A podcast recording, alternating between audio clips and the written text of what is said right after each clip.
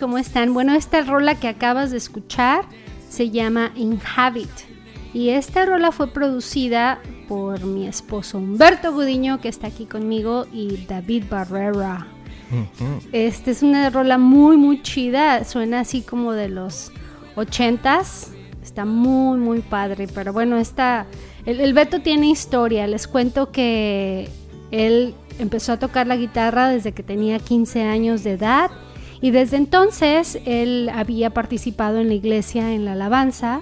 Y de ahí formó una banda que se llama Historias Dedicadas, o se llamaba Historias Dedicadas y con esa, con esa banda vino persiguiendo su sueño americano aquí a los Estados Unidos americanos. Y pues bueno, murió la banda y despuesito de eso revivió una llamada Signa. Con Signa ganaron varios premios aquí en Orange County de la mejor banda latina en español. Entonces, muy, muy chida también. Y murió. y ahora con David Barrera están armando esta nueva banda que se llama Pan Harvest Music y estoy muy orgullosa de ellos y aquí pues, la pasión nunca muere y lo último que debemos de hacer es dejar de soñar, así es que yo aquí sigo apoyándolo en sus sueños y en sus, los dones que, que Dios le ha dado. Y así.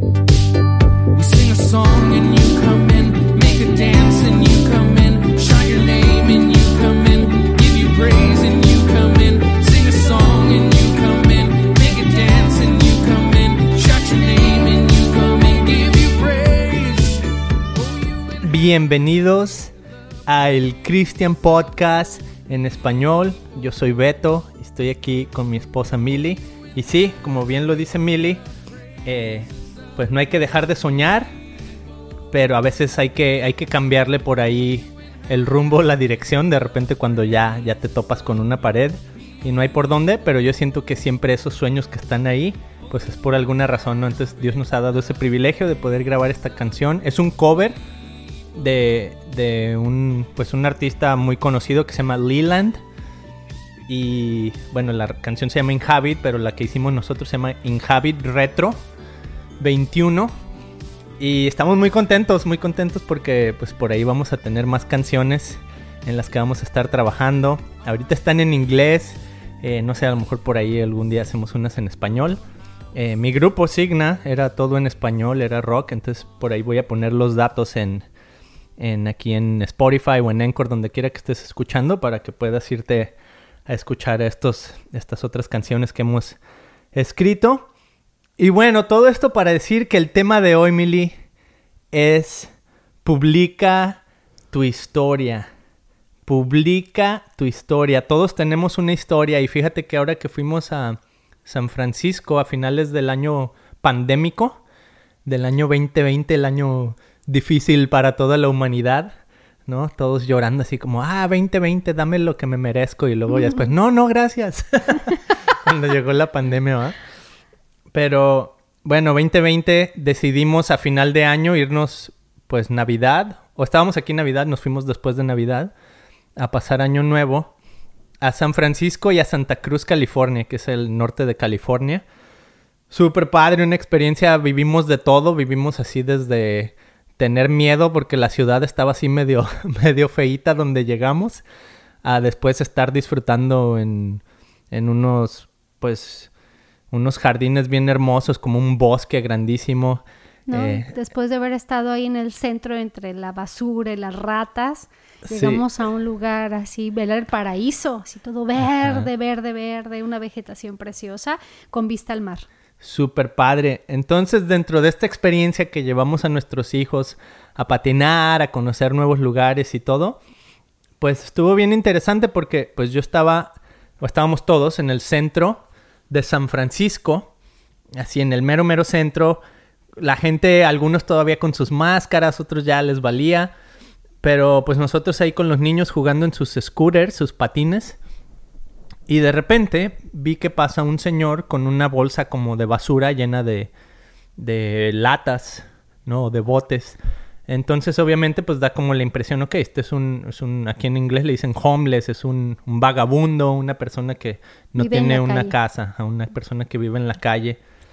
Entonces, al ver a esta persona, pues nomás así, o sea, eh, lo chistoso es que mientras estaba todo esto pasando, había unas personas rapeando, así con una bocina a alto volumen, hacia todo lo que da, ¿no? Pum, pum, pum.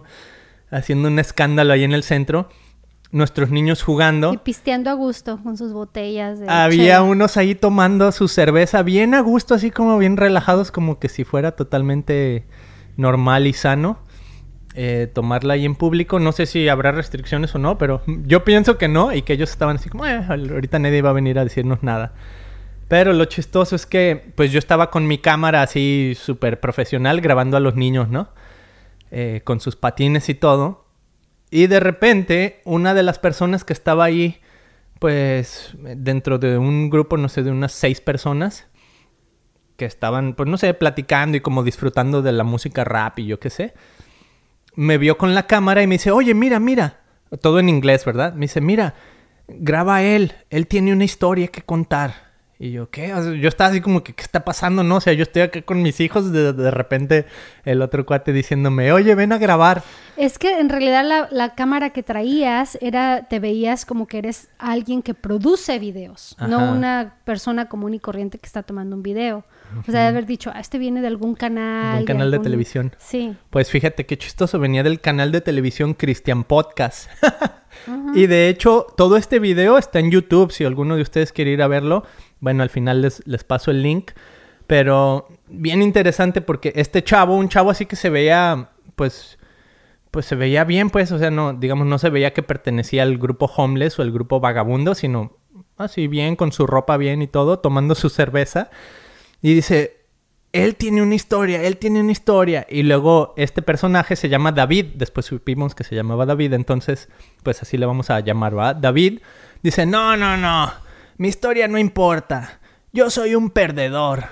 Y la otra persona le contestaba y le decía, no, tú no eres un perdedor. Tú no eres- tu, historia importa.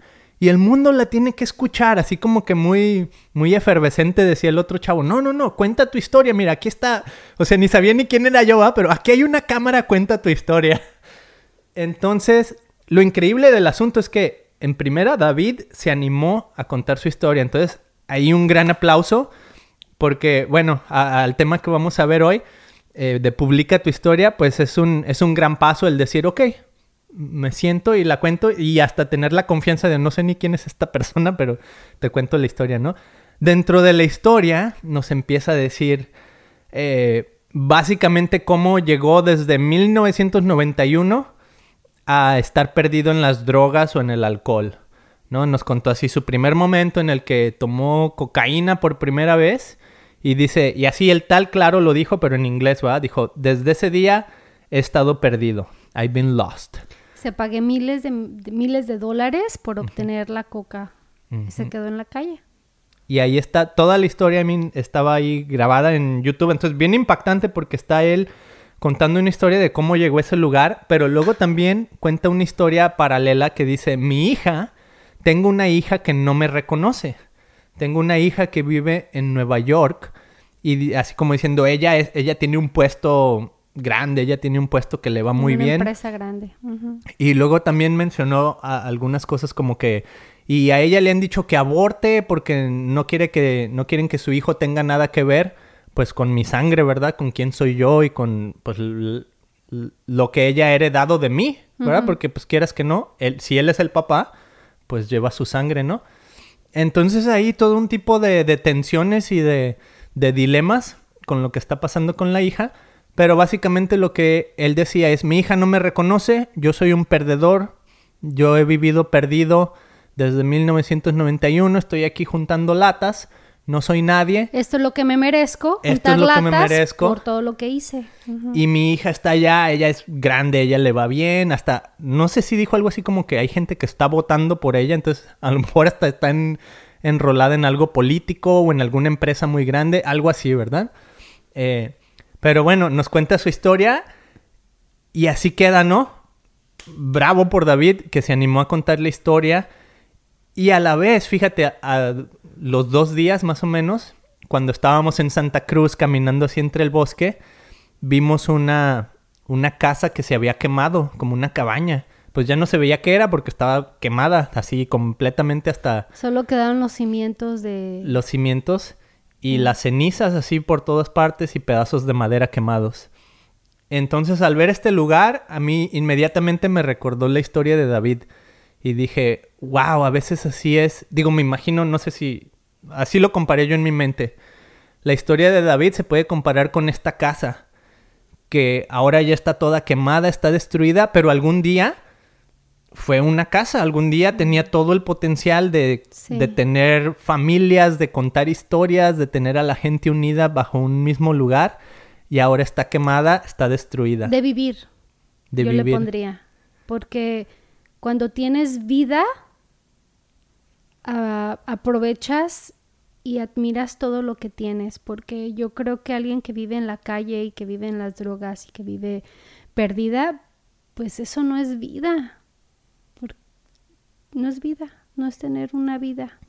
Sí, muy triste. Estás como, como viviendo en el infierno aquí en la tierra, ¿no?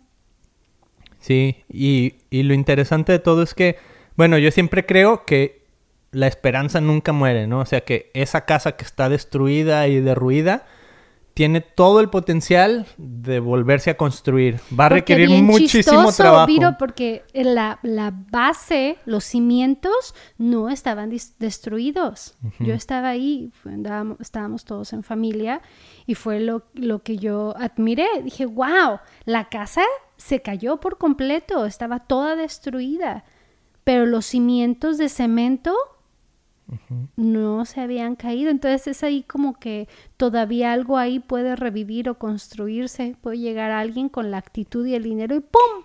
En, no sé, en menos de un año esa cabaña ya está reconstruida. Habría que... ir otra vez ahí a ver si, si un día la reconstruyen y ver cómo está. Eh, entonces toda esta comparación, cómo la vida a veces puede parecernos así, ¿no? Este, esta persona es un vagabundo, mira, su casa ya está toda destruida, hizo cenizas de su vida y cómo podemos reconstruir, ¿no? Y yo siento que tú tienes una historia muy, muy paralela o muy similar o, con la que te puedes relacionar mucho, porque tú viviste algo muy parecido, Mili, y pues con esta historia de publica tu historia, ¿por qué no nos cuentas un poquito cómo ha sido tu historia desde que estabas chiquita, que eh, se murió tu mamá cuando tenías 14 años?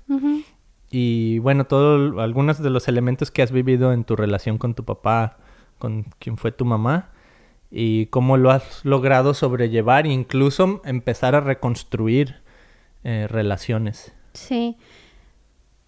Pues yo me identifico muchísimo con la historia de David porque en su historia, él nos cuenta su historia, ¿verdad? Y a lo mejor nosotros podemos decir, wow, qué mala onda su hija porque lo, no, lo, no lo acepta y a lo mejor porque no lo ayuda, ¿verdad? Si el cuate está perdido, pues yo me acerco y pues si es su hija, debería de ayudarlo porque pues tenemos que respetar a nuestro padre, a nuestra mamá y a nuestra papá y la guarda breve. O sea, para nosotros es bien fácil señalar y apuntar, ¿verdad? Que, manchada.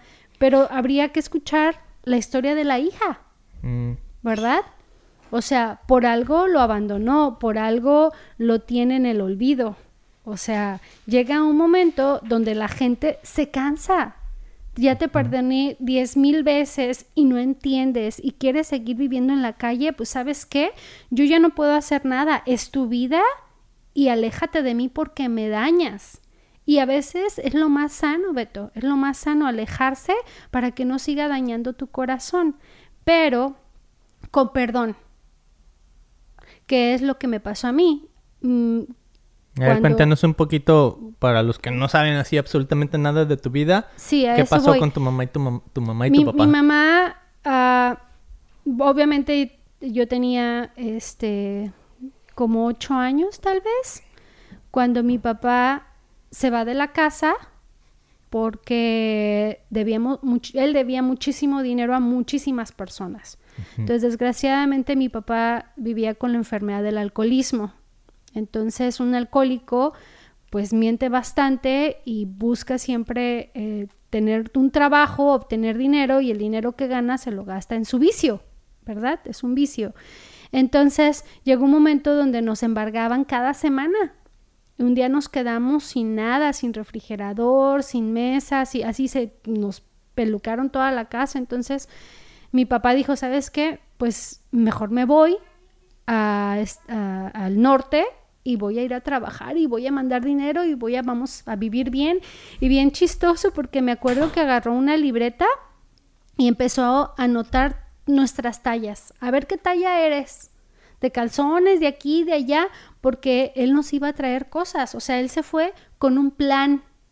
Entonces, no, pues yo, yo para mí fue el día más triste de mi vida porque si en ese momento tú me preguntabas a quién quieres más, a tu papá y a tu mamá, siempre hay alguien que te preguntaba, ¿a quién quieres más? ¿A tu papá o a tu mamá?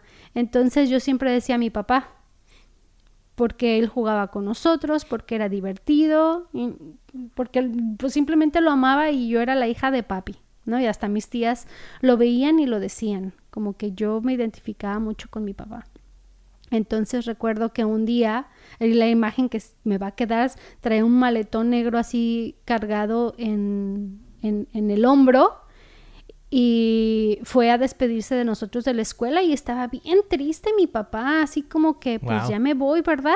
Y yo también me quedé súper triste y siempre me imaginaba a mi papá regresando con la misma maleta que un día iba a llegar, con la misma maleta acá cargando en el hombro y pues ándale que pasado, pasó el tiempo, una semana, dos semanas, un año, dos años, doce años. Y por primera vez vuelvo a escuchar a mi papá. Pero dentro de estos 12 años, muere tu mamá. Muere, oh sí, a, los, que a los cinco años de que mi papá nos abandona, yo, yo digo que mi mamá no aguantó el sufrimiento. Yo decía, es que mi papá, porque todo el mundo, no, que tu papá es malo, es malo, es malo, va. Y yo decía, ves que si mi papá hubiera sido tan malo, mi mamá no se hubiera podido enamorar de él. Porque las últimas palabras de mi mamá fueron, Javier, estaba bien enamorada de mi papá, o sea, porque ella lo conocía, yo creo que ella podía ver lo bueno de mi papá, porque mi mamá lo defendía. Todo el mundo hablaba mal de él y mi mamá siempre lo defendió porque era el amor de su vida y ella decía, es mi cruz. Entonces muere mi mamá y eh, a los cinco años después de que mi papá nos abandona y ya pues mis tíos, mi tío Felipe y mi tía Nora nos crían por nueve años. Y, es bien chistoso, como bien chistoso porque mi papá desaparecido, desaparecido, nunca sabíamos absolutamente nada de él, pero bien cura porque se va mi papá se, perdón, se van, mis, se van mis tíos de la casa, y nos quedamos, yo tengo dos hermanas y un hermano, soy la mayor de cuatro, y mi papá ah, llama por teléfono. Así de la nada reaparece después de 12 años mi hermana, la güera, contesta el teléfono y viene y me mueve, me despierta, eran como las 12 de la noche. O sea, en 12 años no habías sabido nada. Nada. Para esto lo buscamos en periódicos. Me acuerdo que con mi abuelita nos sentaba, hijas, vamos a rozar un rosario y pedíamos por mi papá. Pues no había Facebook, no había nada de eso como para buscarlo en línea. No, no, no. Entonces, pues ya, que es tu papá, que mi Limi, que dice que es mi papá. Francisco Javier, que no sé qué, yo contesto y pues ándale que sí era mi papá. Y yo así de, dame un teléfono, ¿a dónde te puedo llamar? Porque dije, capaz que ya otra vez se desaparece, porque yo lo busqué, yo lo, yo lo quise tener toda, esos 12 años que se desapareció, lo extrañé muchísimo, lo añoraba. Veía los, los papás de mis amigas y yo me enamoraba de los papás de mis amigas. O en los 15 años, ya ves que bailan el vals con el papá, yo lágrima tendida todo el tiempo porque yo quería a mi papá, fuera como fuera así borrachito, pero yo quería tener a mi papá. Entonces, porque para mí fue un buen padre, malo por todo su vicio, ¿verdad? Y lo que hacía, pero yo lo amaba muchísimo, sufrí bastante. Pero llegó un momento donde pues el tiempo, como dice, el tiempo lo cura todo, mi corazón había sanado y no, pues ya no lo tengo. Entonces regresa mi papá y pues resulta ser que yo les dije, le, hablé con él al día siguiente porque me dio un número telefónico y yo le dije, papá, por favor, si no me vas a decir la verdad, yo no quiero escuchar mentiras. Jamás me explicó dónde, bueno, él me contó una historia. Él dijo que había estado en la cárcel por 12 años y que por eso y que lo tenían incomunicado. Entonces, cuando tú dices una mentira, viene otra, siempre se va a servir la verdad, tarde o temprano, ¿va? Hasta ahorita no sé la verdad qué pasó con él, con él en su vida. Y no me he atrevido a preguntarlo o indagar más. A lo mejor era una cárcel metafórica. Para, ah, Estado en una prisión. Ah, para mí ahora lo puedo entender perfectamente. ¿Por qué? Porque sé cómo funciona el enemigo, el diablo, cómo nos habla a nuestra mente. Entonces, te puedes perder en él, en la mentira, en la destrucción. Entonces, yo ahora, por ejemplo, este, como a mí, yo me vine a este país pensando en que les iba a mandar dinero a mis hermanas y apoyarlas. Y bien cura, porque hice exactamente lo que hizo mi papá. Me vine al norte para ayudarlas y ¿qué pasó? Que me quedo aquí y nunca les ayudé en, en nada nunca les mandé dinero, nunca... ¿Por qué? Porque está bien difícil. Uno cree que acaba de venir a hacer los dólares. Sí, pero la diferencia también fue que tú te viniste, pero no perdiste comunicación. Oh, no, porque me atreví a decir, me atreví a decir, no tengo dinero. Aquí no está fácil. Pero mi papá escuchó lo otro. ¿Para qué hablas? Eres un perdedor, no has hecho dinero. Habla cuando tengas el dinero en la mano. Mm. Entonces nunca lo tuvo, nunca habló. O sea, yo ahora lo entiendo, aunque él no me lo cuente, aunque no me lo platique, me puedo imaginar cómo puede ser una vida de pecado y de mentira en la perdición. Porque sea quien le ha estado escuchando toda la vida. En cambio, puedo ver la otra moneda, lo que yo hice. ¿Sabes qué? Acepto que no me fue bien. Hasta la fecha, tengo lo que necesito. No tengo extra para mantener a mi papá o para mandarle a mis hermanos para que se ayuden, no lo tengo. Y es la voluntad de Dios, así ha sido su voluntad. Entonces, nadie de mi familia habla a mi papá, con mi papá. ¿Por qué? Porque en su, mi papá en su trauma, en su pecado, porque pues un alcohólico es difícil, es difícil llevar una relación con un alcohólico por todo lo que conlleva, por toda la personalidad que esa persona tiene. Siento que se hacen un tanto ah, egoístas y solamente piensan en ellos. ¿Ves? Viven en el pecado. Entonces, pero, pero sabiendo quién soy yo y quién es mi papá, pero lo más importante de todo es quién vive en mí, es quien me hace ser fuerte y reconocer a mi papá y hablar con él y perdonarlo aunque él no me haya pedido perdón nunca. ¿Por qué? Porque yo ya lo perdoné y Dios me Dios que está en mí y el Espíritu Santo que vive en mí es el que me ha ayudado a tener una relación con él. Y sé que al final del día el amor siempre gana. Dios ya ganó. Entonces, esta mañana mi papá me mandó un mensaje, le contesté y hay una comunicación. Después de todos estos años y soy la única que puede hablar con él porque porque Dios así lo quiere. No sé, yo yo lo amo y es mi papá y siempre va a ser mi papá y, y aunque de repente me cueste trabajo, porque por ejemplo el día de mi cumpleaños tengo una relación con él, ¿verdad? Nos hablamos el día de mi cumpleaños no me llamó, me escribió, me dijo, hija, feliz cumpleaños. Y no me extrañó porque nunca lo ha hecho en su vida. Entonces digo, ah, pues ni modo, va, a lo mejor ese día este se quedó sin crédito en su celular o whatever pudo haber pasado, porque el diablo me puede decir, ¿ves? Nomás te busca, él ni te quiere, nomás te busca por cuando necesita dinero. Él no está pensando en ti, él no te ama, él finge, él nomás, él, él es narcisista, él solamente piensa en él y no le importa el mundo. Pero ¿sabes qué? A Dios sí le importa. Y él, Dios lo ama tal y como es. Y mi papá, y, el mensaje que yo siempre traigo para él es, papá, cada día es un día nuevo. Yo te amo tal y como eres. No necesitas cambiar. Yo te amo y te voy a amar toda la vida. Y cuando te pueda ayudar, te voy a ayudar. Cuando no, pues va. Sorry, pero no hay. Wow. No, está bien impactante, Mimi. Y, digo, o sea, tu historia obviamente tiene muchísimo más eh, de lo que podríamos aprender y más detalles en toda esta situación, porque hablas que él regresó después de 12 años, pero eso fue, o sea, eso ya fue hace como 16 años, o sea, después de eso todavía tienes otra historia de, bueno, ahora vives en Estados Unidos, pero yo fui parte más o menos de, de incluso tu intento de volver a establecer una comunicación con tu papá. O sea, yo me acuerdo hace 15, 16 años. Cuando yo me vine a Estados Unidos, tú sabes, cuando uno está más joven y tiene mil sueños, yo hablé con mi papá.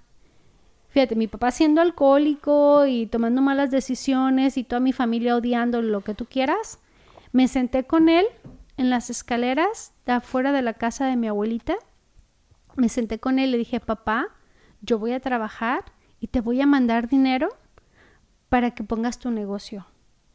Para que, porque le duelen mucho sus rodillas. Jugó mucho soccer, mucho fútbol, fútbol y sus rodillas no las tiene bien. Entonces yo me acuerdo que se quejaba mucho de sus rodillas.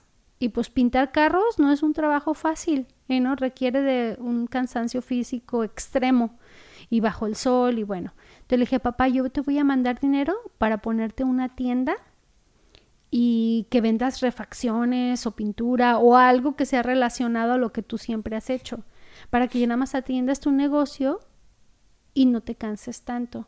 Eso fue lo que yo le dije, o sea, con ese corazón, y no, pero Dios no lo quiso, eh, no fue la voluntad. Los sueños de uno no son los planes que Dios tiene para ti a veces. Buena la intención, mala la definición, diríamos en el fútbol. Mimi, está súper chido la historia.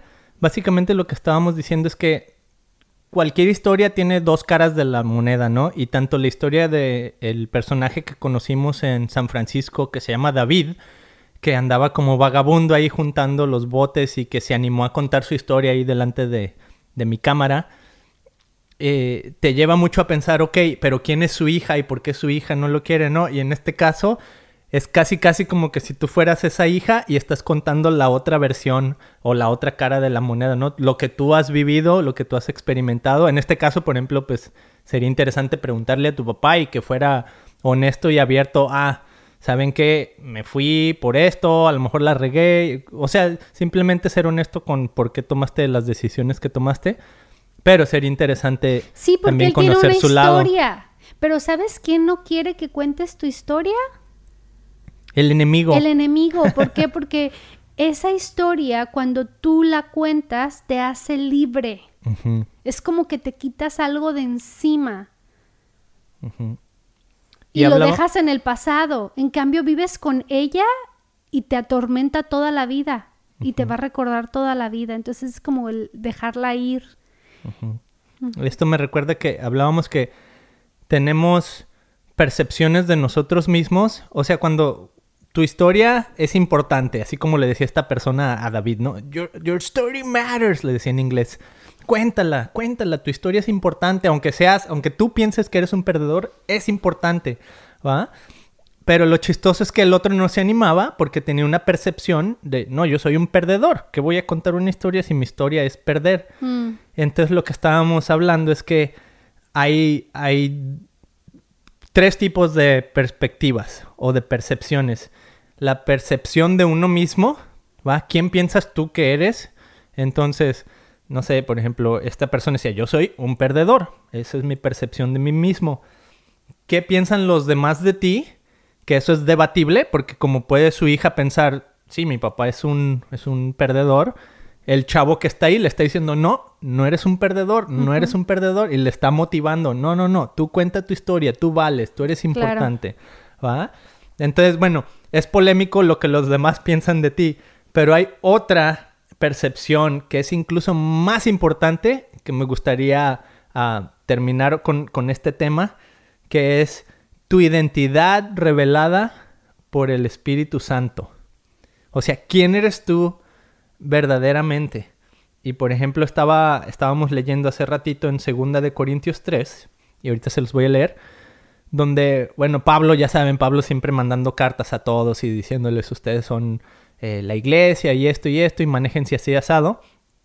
Entonces aquí en 2 de Corintios 3 les dice algo súper interesante que tiene que ver con esta este tema de cuál es tu historia, de publica tu historia y de por qué tu historia es importante. Y él les está diciendo, en otras palabras, les está diciendo, eh, Corintios, tu historia es importante porque tienes a Dios en ti. Entonces, cada día que vives, estás publicando tu historia. Ustedes son las cartas vivas que Dios ha enviado a la ciudad de Corintio, por ejemplo, ¿no? Entonces, se los voy a leer, empieza así, 2 Corintios 3. ¿Ya comenzamos a hablar bien de nosotros mismos? Estamos como algunos que llevan consigo cartas de recomendación para ustedes o de ustedes. ¿Será que las necesitamos nosotros? Y ahí les va esto. Nuestra mejor carta son ustedes mismos. Esa carta está escrita en nuestro corazón y todo el mundo la conoce. Ustedes son una carta de Cristo escrita por nosotros no con tinta, sino con el Espíritu del Dios viviente. No fue labrada en piedra, sino en tablas del corazón humano. Esta es la confianza que tenemos delante de Dios por medio de Cristo. No porque creamos que por nosotros mismos podemos hacer las cosas. Ahí clave, ¿eh? No porque creamos que por nosotros mismos podemos hacer las cosas. Dios es la fuente de nuestro poder. Él nos ha capacitado para que seamos siervos del nuevo pacto, no basado en la ley, sino en la obra del Espíritu, porque la ley condena a muerte, pero el Espíritu da vida. ¡Wow! No, está súper profundo esto de segunda y los invito a que lean todo el capítulo, o sea, todo el capítulo está súper interesante. Pero me encanta esta idea de que les está diciendo ustedes mismos tu vida es tu historia. ¿Por qué? Porque está siendo labrada por el mismísimo Dios a través de sus corazones. O sea, no necesitas, ahora sí que no necesitas escribir un libro, necesitas vivir tu vida bajo esta dirección del Espíritu Santo. Me encanta, hay un grupo que es mi grupo favorito. Eh, ya Milly les decía que soy músico y que toco la guitarra y todo eso. Y uno de mis héroes aquí en Estados Unidos, que a lo mejor hasta me inspiró a, venirme a vivir a Estados Unidos, eh, se llama John Foreman, el cantante de Switchfoot. Y él tiene una canción donde dice, ¿es este el mundo que quieres? Obviamente la canción está en inglés, ¿va? Ah, ¿Es este el mundo que quieres? Lo estás haciendo cada día que estás vivo. Básicamente, cada día que tú vives y tomas decisiones, estás creando el mundo. Con tus decisiones de quedarte en casa o de irte de la casa, estás creando el mundo y estás creando un mundo para los que están a tu alrededor. Y sin embargo, aunque haya, aunque haya quebranto, aunque haya dolor, aunque haya eh, pecado, aunque haya separación, incluso después de 12 años, lo único que puede empezar a volver a reconstruir tu historia, una clave es el perdón. O sea, el perdón es lo básico para decir, esta historia tiene capacidad de redención. Y es básicamente lo que les está diciendo Pablo a, los corintios. Les dice, Dios les ha dado toda la capacidad mm. de que vivan esta historia. Pero necesitas entender, es muy diferente a que tú tengas tu percepción de ti mismo, a que escuches la percepción de los otros de ti y a que escuches la percepción que Dios tiene de ti. Es que está bien cañón porque nosotros como seres humanos, Beto, somos, somos bien difíciles. O sea, tú no quieres perdonar. no, ¿qué le pasa? No, ya, o sea, conmigo perdiste y ni te me acerques ni me hables. Aléjate, ¿va? No, no, nuestra, como, como, dice tu canción, una, darle de beber a tu enemigo. no, ¿por qué? Yo lo odio, quiero al contrario, ay, que se pudra, ¿no? Pero no, es, imagínate si tienes que amar a tu enemigo, imagínate tienes que amar a tu padre tal y como es. ¿Por qué? Porque es tu papá. Y si tú no puedes, entonces es ahí donde uno se tiene que negar a sí mismo y decir, ¿sabes qué? Dios, dame amor para esta persona. Mucha gente no lo entiende y no lo quiere porque dice, no, es que yo prefiero, o sea, yo lo perdono, pero de lejos porque no quiero que me siga haciendo daño y hasta y, puede ser válido. La onda es que como a lo mejor no pueden perdonar y les es difícil, porque a lo mejor tienes que estarlo perdonando todos los días y no lo quieres hacer y no estás dispuesto. Está bien, you know, cada quien, pero yo siento que tengo ese poder de perdonarte cada día. ¿Por qué? Porque yo todos los días me levanto pidiéndole perdón a Dios. Porque todos los días maltrato a mis hijos porque me estresan, porque me desespero, porque todos los días tengo un, ¿cómo se? Challenging. Tengo, un reto. Tengo retos en, en, el día y son retos pequeños si tú quieres.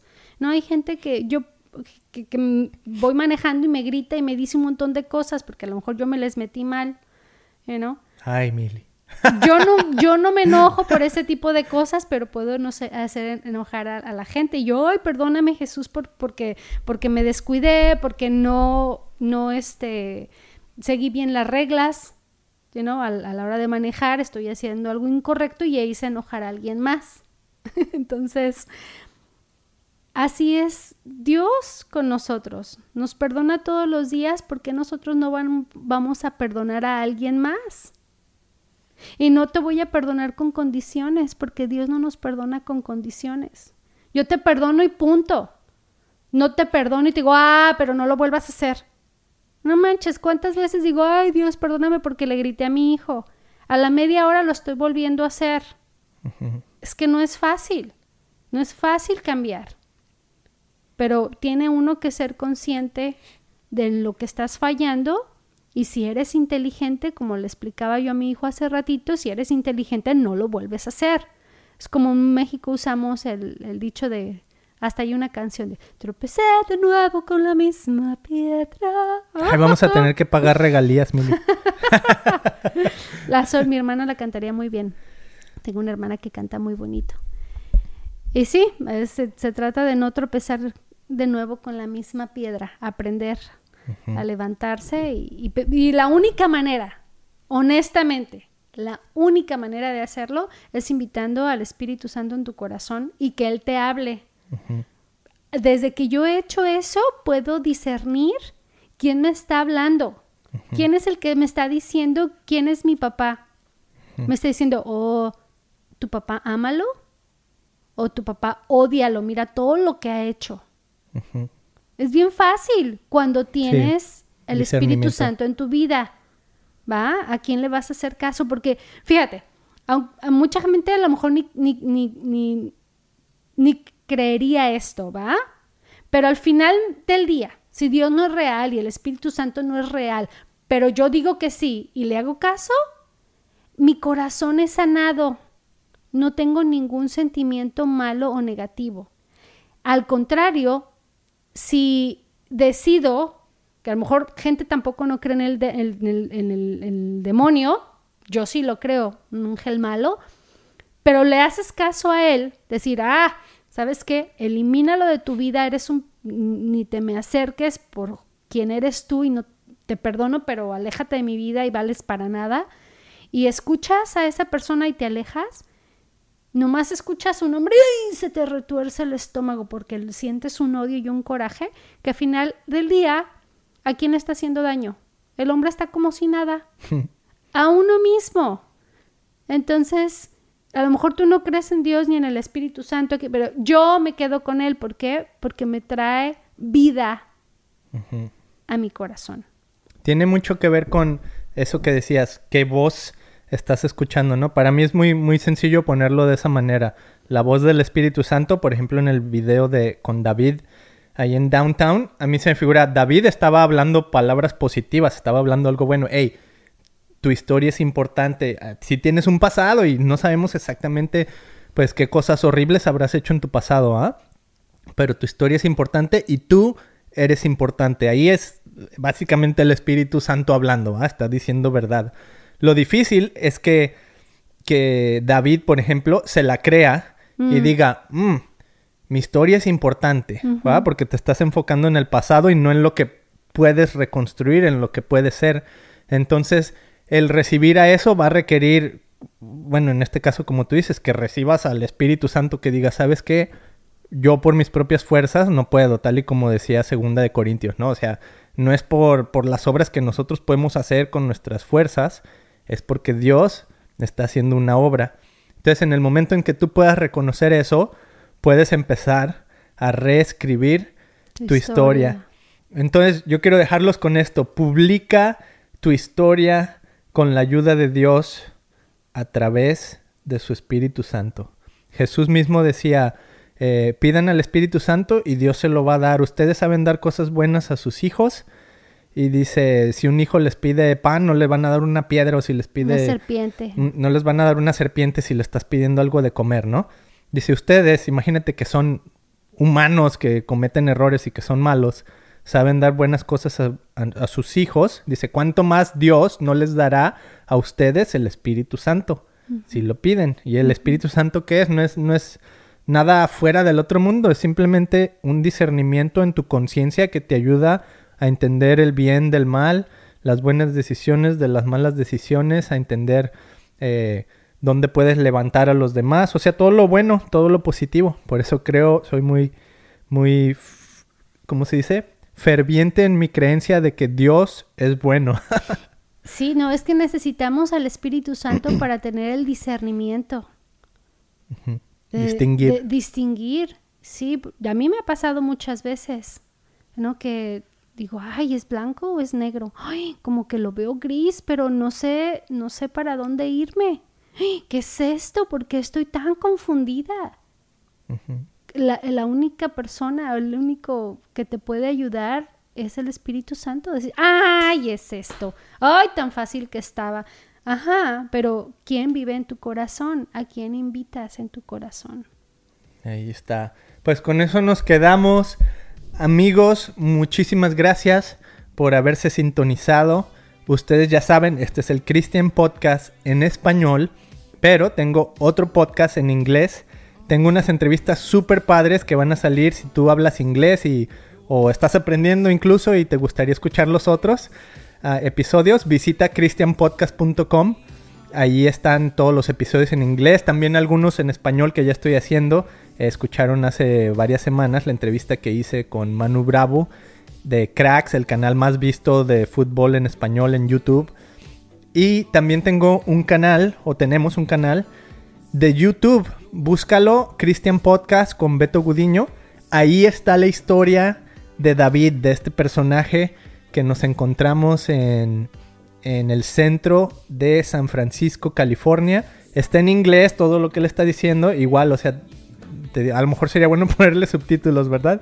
Pero bueno, si tú sabes inglés y te interesa, checa su historia. Está súper impactante porque él cuenta el momento en el que dice, desde ahí he estado perdido. Y la pregunta que queda es, ¿cómo podemos reconstruir nuestras vidas? ¿no? Y hoy te dimos herramientas que básicamente Dios nos ha dado. Nosotros simplemente te, dirigimos hacia esas herramientas que ya existen. Eh, muchas gracias por sintonizarnos. Visita otra vez christianpodcast.com. Ahí nos puedes encontrar en Instagram, en Facebook, en todos los otros lugares. Muchísimas gracias por estar aquí con nosotros. Que Dios los bendiga. Mili, ¿quieres decir eh, tus últimas palabras? Los amo. Feliz día. Hasta la próxima. your house, your place. Our praise becomes your house, your place.